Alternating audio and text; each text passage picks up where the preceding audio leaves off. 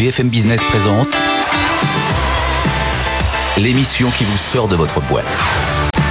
Happy Boulot, le MAG, leur closier. Bonjour à tous et bienvenue dans Happy Boulot le Mag. Savez-vous qui ambitionne d'être le meilleur employeur du monde? C'est Amazon et on sera dans un instant avec sa DRH Anne-Marie Husser.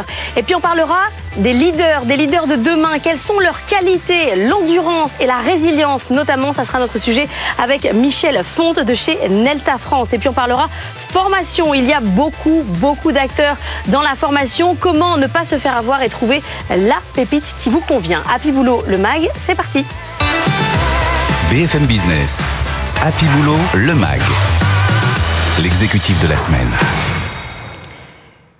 Et notre exécutive cette semaine, c'est Anne-Marie Husser. Bonjour, DRH Amazon en France. Amazon en France, 30 sites de logistique, 15 550 salariés avec des profils très différents entre la logistique, ceux qui travaillent dans le cloud, ceux qui travaillent dans la production euh, audiovisuelle. Amazon veut devenir le meilleur employeur du monde. C'est un projet quand même euh, très ambitieux. Est-ce qu'il y a encore de la marge de manœuvre? Alors, Amazon, c'est un acteur économique et social qui est euh, important en France. Le fait d'aspirer à devenir euh, le meilleur employeur du monde, c'est quelque chose qui était déjà implicite dans notre manière de travailler, mais le fait de l'inscrire dans nos valeurs devient beaucoup plus explicite et donc on devient beaucoup plus intentionnel dans nos démarches pour nous permettre de réaliser cette ambition. Est-ce que vous faites une liste de choses qu'il faut atteindre dans les entrepôts, au siège? Alors la première chose que l'on fait, c'est d'offrir l'égalité des chances. Les profils euh, que nous cherchons chez Amazon sont extrêmement euh, diversifiés puisque nous allons chercher des profils qui n'ont absolument aucune qualification. Et les personnes que nous recrutons vont pouvoir rentrer chez nous et en quelques semaines, à travers l'école Amazon, pouvoir faire valoir leur expérience théorique et pratique en entrepôt, en préparation de commandes, pour obtenir un diplôme d'État type BEP, CAP, euh, qui est valorisé à travers un accord que nous avons passé avec l'AFPA et qui va leur servir ensuite pour la vie. Donc c'est déjà en quelques semaines. En quelques semaines. C'est une euh, formation accélérée. C'est une formation théorique euh, avec l'AFPA et pratique dans nos entrepôts qui permet en quelques semaines, effectivement, pour des personnes qui n'ont pas de diplôme, d'avoir un BEP ou CAP, donc validé par l'État, qui pourront ensuite utiliser dans tout leur parcours professionnel, même au-delà de chez nous. Après, il y a le, travail en entrepôt est-ce que vous avez euh, avancé sur les questions d'accidentologie, de bien-être au travail? Il y avait des chiffres notamment sur les États-Unis avec un fort taux d'accidentologie spécialement chez Amazon, mais qui est aussi lié à une activité qui, augmente très fortement. Euh... la sécurité et la santé des salariés, elle a toujours été notre préoccupation première et elle le restera toujours. Hein. Le, rôle premier d'un responsable d'un site logistique chez Amazon, c'est la sécurité du personnel. Donc nous avons tout un tas de batteries de programmes qui sont euh, mises en œuvre sur l'ergonomie des postes de travail pour euh, faciliter et automatiser un certain nombre de tâches qui pourraient être plus pénibles que d'autres. Mais on a un niveau d'accident du travail qui est plutôt en dessous des normes du marché en France. Qu'est-ce que ça veut dire être le meilleur employeur du monde? Est-ce que ça veut dire attirer justement le plus de monde après former et permettre des carrières. Est-ce que ça veut dire avoir une image de marque qui change? Est-ce que ça veut dire avoir un taux de turnover qui est très bas? C'est quoi votre, votre indicateur? C'est déjà donc offrir l'égalité des chances à tous et c'est permettre à tout le monde de réaliser une carrière professionnelle dans un environnement de travail à la fois agréable et gratifiant. Donc quand je parle de gratification, je vais vous donner un exemple sur la partie rémunération puisqu'on est en plein dans, dans l'actualité. Euh, sur les rémunérations, un préparateur de commandes en moyenne chez Amazon au bout de deux ans gagne 2000 euros, c'est-à-dire 25% de plus que le SMIC. Quand je prends uniquement le salaire de base et le 13e mois. En plus de ça, vient s'ajouter un plan d'actionnariat, puisque tous nos salariés sont actionnaires de l'entreprise. Il suffit de voir le cours de l'action pour voir que c'est mhm. intéressant. En plus de ça, c'était une prime inflation qui a été doublée au dernier trimestre de l'année. Et en plus de ça, une prime de fin d'année de 150 euros. Euh, les augmentations qui euh, sont proposées, augmentation générale, sur euh, les 12 derniers mois, c'est 5,6%. Et donc, vous voyez que c'est bien au-delà de la moyenne euh, constatée dans les entreprises en France. Donc, un environnement de travail qui est gratifiant et puis un environnement de travail aussi où on offre des parcours de carrière. On est un accélérateur de parcours en fait pour des, collaborateurs qui peuvent rentrer en logistique et évoluer, vous l'avez dit, sur nos métiers pluriels. On n'a pas de parcours fléché chez Amazon, mais plutôt autant de parcours que d'Amazoniens. Et il n'est pas rare que nos collaborateurs, euh, tous les 18 mois, tous les deux ans, euh, aient la possibilité de faire autre chose parce que les, passerelles métiers sont, sont extrêmement perméables. Un poste sur deux est pourvu en interne. Mais la logistique, c'est dur. Ça reste euh, un métier. Euh, c'est plus facile quand on est une épicerie bio de dire je vais devenir le meilleur employeur du monde que quand on fait de la logistique où il y a un encadrement. Euh, enfin, il faut s'organiser, quoi. Il y a des, protocoles, c'est très encadré, etc. Est-ce que c'est pas presque une provocation de dire ça ben, Interroger nos salariés, 8 salariés sur 10 se disent extrêmement satisfaits de travailler dans l'entreprise et la recommanderaient à leurs proches. Donc oui, c'est un travail qui reste un travail de logistique, mais c'est un travail où on leur offre des diplômes, on leur offre des possibilités d'évolution, on leur offre une rémunération qui est gratifiante, beaucoup d'avantages également et un, environnement de travail qui est plutôt euh, agréable et, sur lequel euh, euh, les enjeux de sécurité et de santé des salariés sont vraiment au cœur des préoccupations. Donc pour ceux qui rentrent sans formation, par exemple dans les entrepôts, il y a l'école Amazon. Pour ceux qui sont cadres, quel est le parcours de, de formation que vous avez construit? Alors il y a des parcours de formation à la fois sur leur métier, mais aussi sur tout ce qui est euh, soft skills. Mais la formation théorique, c'est qu'une partie de l'apprentissage. L'essentiel de la formation, elle s'apprend dans la pratique par le mentorat et par le coaching aussi des autres. Et quand vous avez un poste sur deux pourvu en interne, le nombre de possibilités d'évolution d'un métier à l'autre, prise de responsabilité managériale, pouvoir lancer un nouveau service, vous donne une expérience qui fait partie aussi de la formation et de l'apprentissage. Il y a Amazon euh, Future euh, Engineer. Vous avez les mêmes problèmes que toutes les autres entreprises. Vous avez un problème de femmes, euh, notamment sur ces postes d'ingénieurs. Pour vous, c'est quoi la clé? pas exactement à ça, Amazon Future Engineer. Mais comme je vais rebondir sur le mot femme. Amazon, être le meilleur employeur au monde, c'est aussi mettre au cœur de ses préoccupations la diversité, l'équité et l'inclusion. Elles sont inscrites dans nos valeurs, donc tous nos collaborateurs cherchent de la diversité et ont des comportements qui sont inclusifs. Ça, ça fait partie de nos valeurs. Résultat, 50% de femmes sur nos effectifs, par exemple, 50% au comité de direction euh, et un indice, un indice égalité homme-femme euh, qui va bien au-delà de ce qui est demandé par le gouvernement, puisqu'on est même à 99 sur 100. Mais par exemple, chez AWS, vous arrivez euh, sur le cloud à avoir ces, ces mêmes statistiques sur les femmes on, a 50% de femmes sur nos effectifs à tous les échelons hiérarchiques, y compris au comité de direction. La diversité, c'est avant tout une question de leadership et d'exemplarité. Et quand on est capable de nommer des femmes à des postes à forte responsabilité sans qu'elles aient à faire un choix entre vie professionnelle et vie personnelle, elles deviennent des rôles modèles pour les jeunes générations qui ont envie de se projeter. Donc c'est comme ça que ça marche pour vous. Ça marche par le rôle modèle, par l'exemplarité. Vous n'avez pas de problème de sourcing parce que moi, toutes les entreprises que j'ai, on a eu le DRH de, Schneider Electric il n'y a pas très longtemps. Il dit j'ai un problème de sourcing. Je, n'arrive pas, je n'ai pas le vivier. Non, on a on a un vivier, on a une entreprise qui est, qui est attractive. Euh, nos chiffres sont là, hein, elles sont effectivement présentes sur les effectifs et même jusqu'en haut. Et on a une égalité salariale qui est reconnue dans les indicateurs que l'on publie chaque année. Je voudrais rebondir sur Amazon Future Engineer parce que mhm. vous en parliez. Ce programme, il permet aussi de donner à la fois du sens pour nos collaborateurs, mais il a aussi un impact sociétal. Nous avons une, place importante euh, dans l'économie et dans la société. Mhm. Et ce programme, quand vous regardez en fait euh, l'économie numérique en France a créé 2 millions d'emplois sur ces dix dernières années, ça va être à peu près autant dans les dix prochaines. Pour autant, sur le marché, on peine à trouver des talents qualifiés. Le rôle d'une entreprise comme Amazon, c'est euh, de s'investir sur ces sujets-là, pas uniquement pour son intérêt en interne, hein, mais pour euh, amener les jeunes, et quand je dis les jeunes, c'est dès l'école primaire, à l'économie numérique. Et on a 150 salariés chez Amazon qui aujourd'hui consacrent du temps à développer ce programme et ont permis à, à peu près euh, une année à 120 000 jeunes en France de bénéficier de ces programmes-là qui consistent à aller dans les écoles avec des associations pour sensibiliser les jeunes à la robotique, aux sciences de l'information, à créer des programmes de troisième sur mesure, en particulier pour les jeunes filles qui sont sous-représentées dans l'économie numérique, en particulier aussi dans les quartiers prioritaires. C'est aussi des bourses d'études que nous versons à des jeunes filles qui veulent faire des écoles d'ingénieurs, du mentorat. Donc toute une batterie de solutions sur lesquelles 150 collaborateurs ont passé du temps pour euh, sensibiliser ces jeunes à des métiers porteurs de Et est-ce que ça, ça, tout ça amène à améliorer l'image de marque et à, et à changer l'image d'Amazon? Vous disiez interroger nos salariés, vous verrez, euh, regardez les chiffres sur le turnover, etc.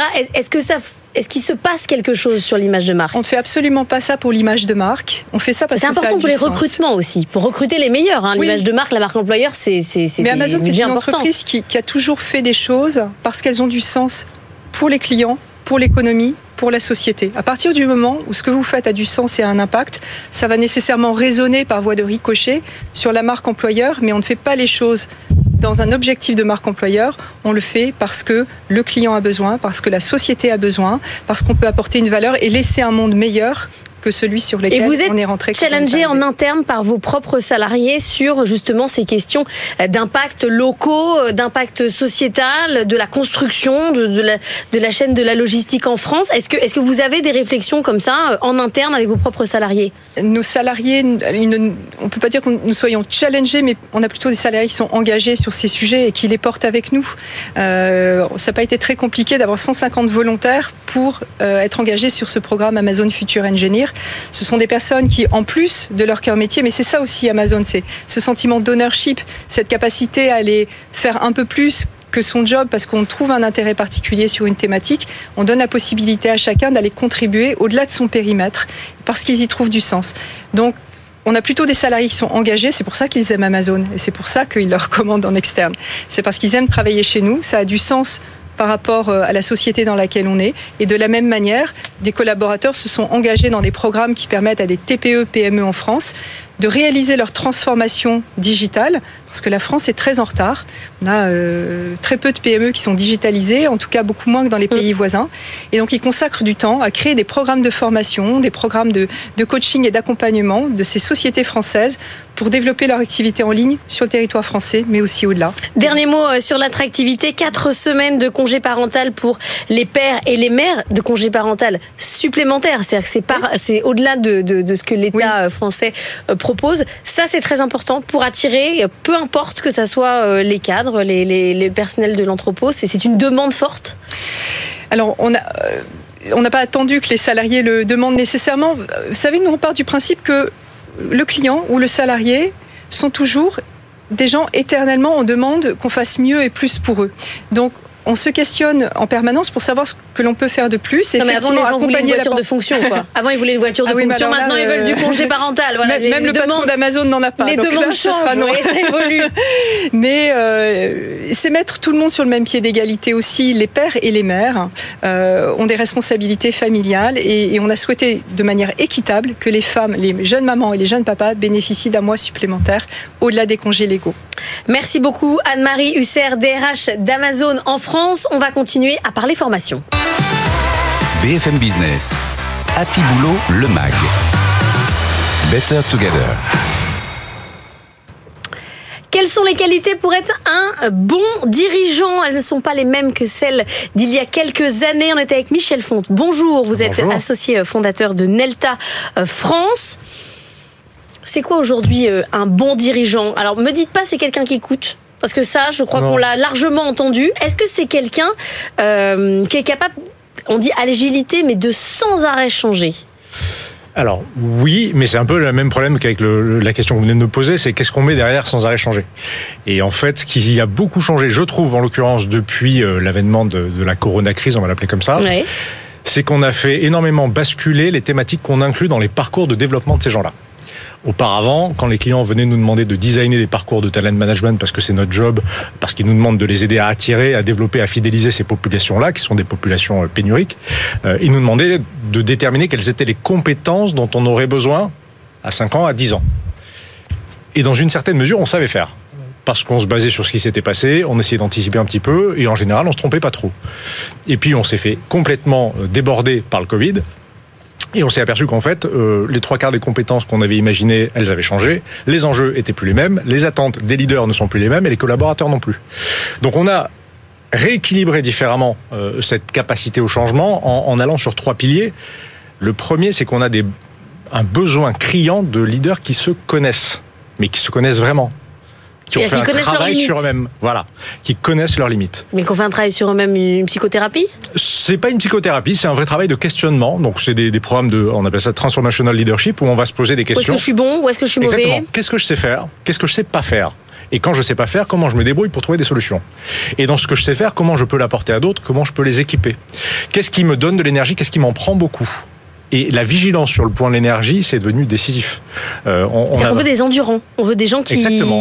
des endurants et des gens Mais qui... physiquement presque. Oui, Ouais. et qui sont. ben, en fait, on estime aujourd'hui qu'un un dirigeant qui sait euh, se comporter correctement et qui, sur lequel on peut compter, il consacre au moins 20% de son temps à son développement personnel, c'est-à-dire un équilibre vie pro vie perso. Euh, ça veut dire on a fait intervenir chez un de nos clients un diététicien. Mais c'est-à-dire c'est le burn-out du dirigeant qui fait peur. C'est Ouais. celui qui pète les bien plombs. sûr. quoi.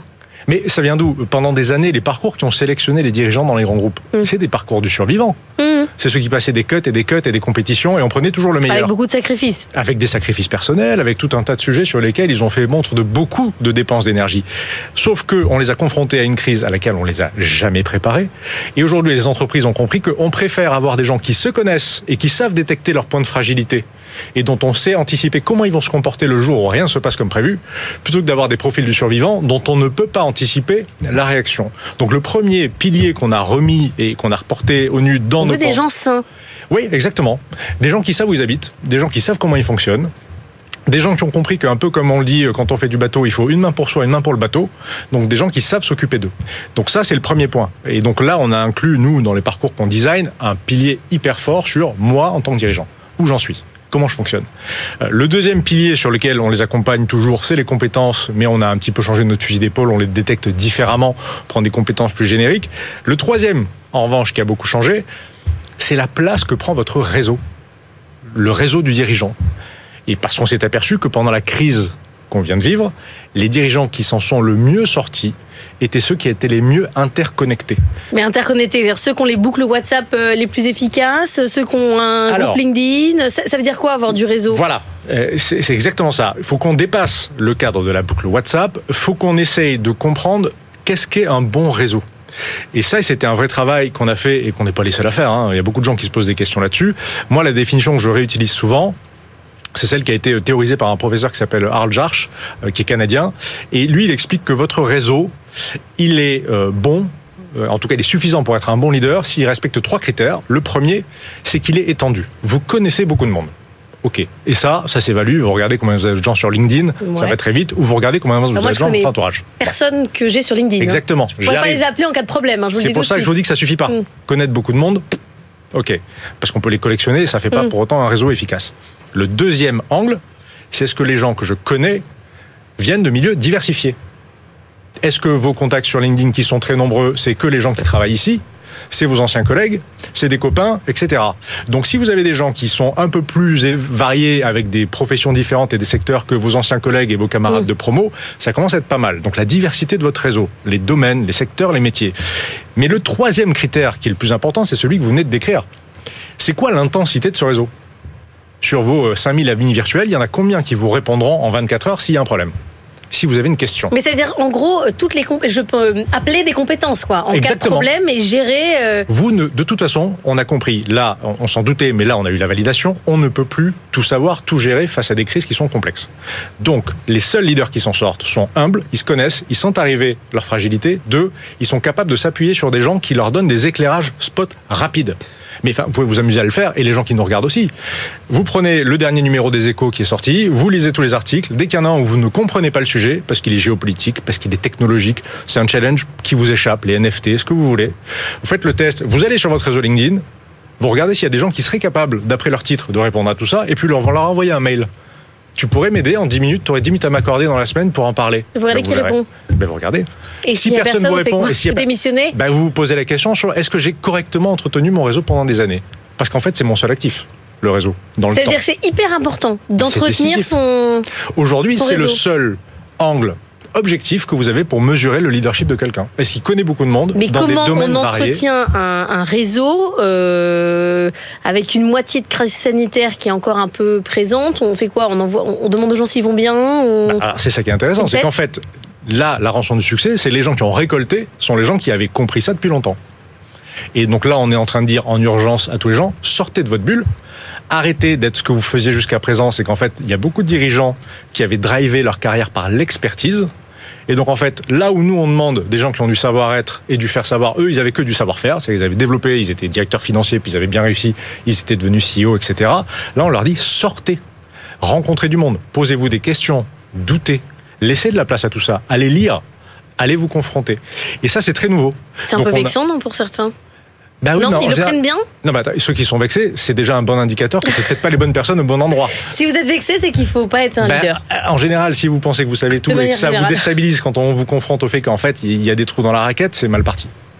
On pourrait en parler euh, des heures, euh, Michel Fonte, mais malheureusement le temps est terminé. Donc je ne vais pas vous demander s'il faut virer tous ceux qui n'ont pas de, Mais non, on va de les réseau. On fera ça une prochaine fois. En tout cas, le doute, l'endurance et la résilience, c'est ça, euh, les qualités des nouveaux dirigeants. Vous reviendrez euh, nous faire, euh, nous donner les noms, puisque maintenant que Bah, vous avez les qualités, faudra nous donner les noms. Ouais. On va continuer à parler formation ensemble. BFM Business. Happy Boulot, le MAG. Business Case. Et on va parler formation, ce marché qui explose depuis la crise sanitaire. On est avec Anthony Brice, bonjour, fondateur du groupe 39, un groupe dans lequel il y a beaucoup d'entreprises différentes. Vous, vous êtes vous-même une sorte de, de serial entrepreneur. Est-ce que le marché est tellement divers dans la formation qu'il faut une entreprise pour chaque demande? Effectivement, je pense que c'est euh, c'est très important de segmenter parce que vous avez euh, différentes sortes de bénéficiaires. Vous avez euh, des personnes en situation de demandeurs d'emploi, d'autres personnes en situation de handicap, des salariés, des entreprises. Donc le marché est tellement divers qu'il convient de vraiment segmenter pour pouvoir toucher la bonne cible au bon moment. Est-ce que vous avez l'impression qu'aujourd'hui la formation professionnelle, c'est une sorte de, de deuxième chance pour ceux qui n'ont pas réussi à apprendre à l'école, à faire des études ou qui n'ont pas eu l'occasion de pouvoir le faire? Est-ce qu'il y a aujourd'hui une sorte de deuxième chance Alors la formation, là, il y a, vraiment deux segments. Vous avez euh, les premiers qui sont pour les, salariés, qui sont dans l'entretien des, des compétences pour euh, pour devenir euh, encore plus employables demain. Mais effectivement, la deuxième chance, c'est un des piliers de la formation professionnelle, et notamment au sein du groupe 39, on accueille énormément de personnes euh, qui ont euh, soit loupé leur scolarité ou soit qui ont euh, même décroché carrément. Et à ce moment-là, on arrive comme justement des, acteurs de, la deuxième chance. Il y a une sorte de surmotivation quand on est dans une formation professionnelle justement pour ce type de, de profil, en se disant bon bah c'est mon moment où il y a aussi quand même une appréhension sur la difficulté parfois qu'on a pu avoir à apprendre. Pour nous, organismes de formation, il y a une surmotivation et elle est extrême parce que le socle euh, du groupe 39 et des organismes de formation qui se respectent, c'est vraiment le, la transmission et le partage de connaissances. Du côté des bénéficiaires, des apprenants, parfois on va tellement les chercher loin qu'avant qu'il y ait cette euh, motivation qui, soit euh, dans, la personne, il faut passer par certains stades. Euh, La mobilisation, justement, c'est c'est un des, une des phases de la formation professionnelle. Pour vous, dans, dans la formation, il y a aussi reprendre confiance, euh, euh, s'armer psychologiquement. Il y a, il y a cette partie-là?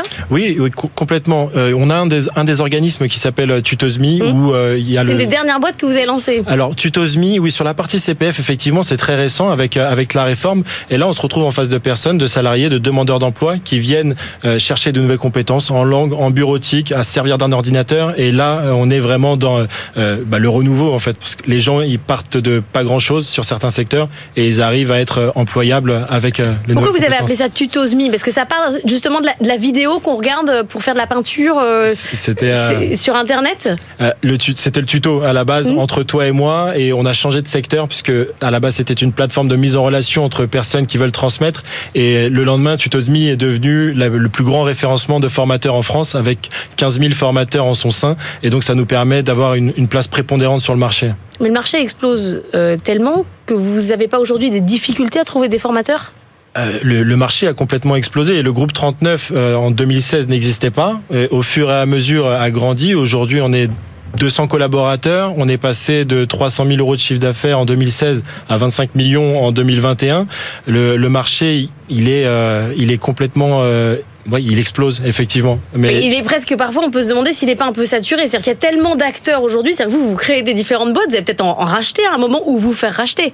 On a euh, racheté une boîte récemment qui s'appelle Asofac, euh, mais euh, vous le disiez tout à l'heure, le marché est un peu saturé. La réforme du CPF est arrivée et il y a énormément d'organismes de formation qui se créent, qui sont pas tenus par des gens qui ont euh, euh, Bah, on crée quoi On crée Voilà. des boîtes, une offre et puis on verra bien quoi. Exactement, mais donc du coup vous vous retrouvez avec des pédagogies qui sont pas géniales et, euh, et l'offre au final euh, elle va pas en face de la demande. Sauf que comment on fait pour savoir à l'avance qu'une offre elle est correcte et qu'elle nous, qu'elle nous convient à part dépenser son CPF et tester? Mais vous, vous le dites justement, en fait, les conseillers, les conseillers formation qui vous ont au bout du fil, c'est à ce moment-là que vous allez savoir si la boîte est bienveillante ou pas avec vous.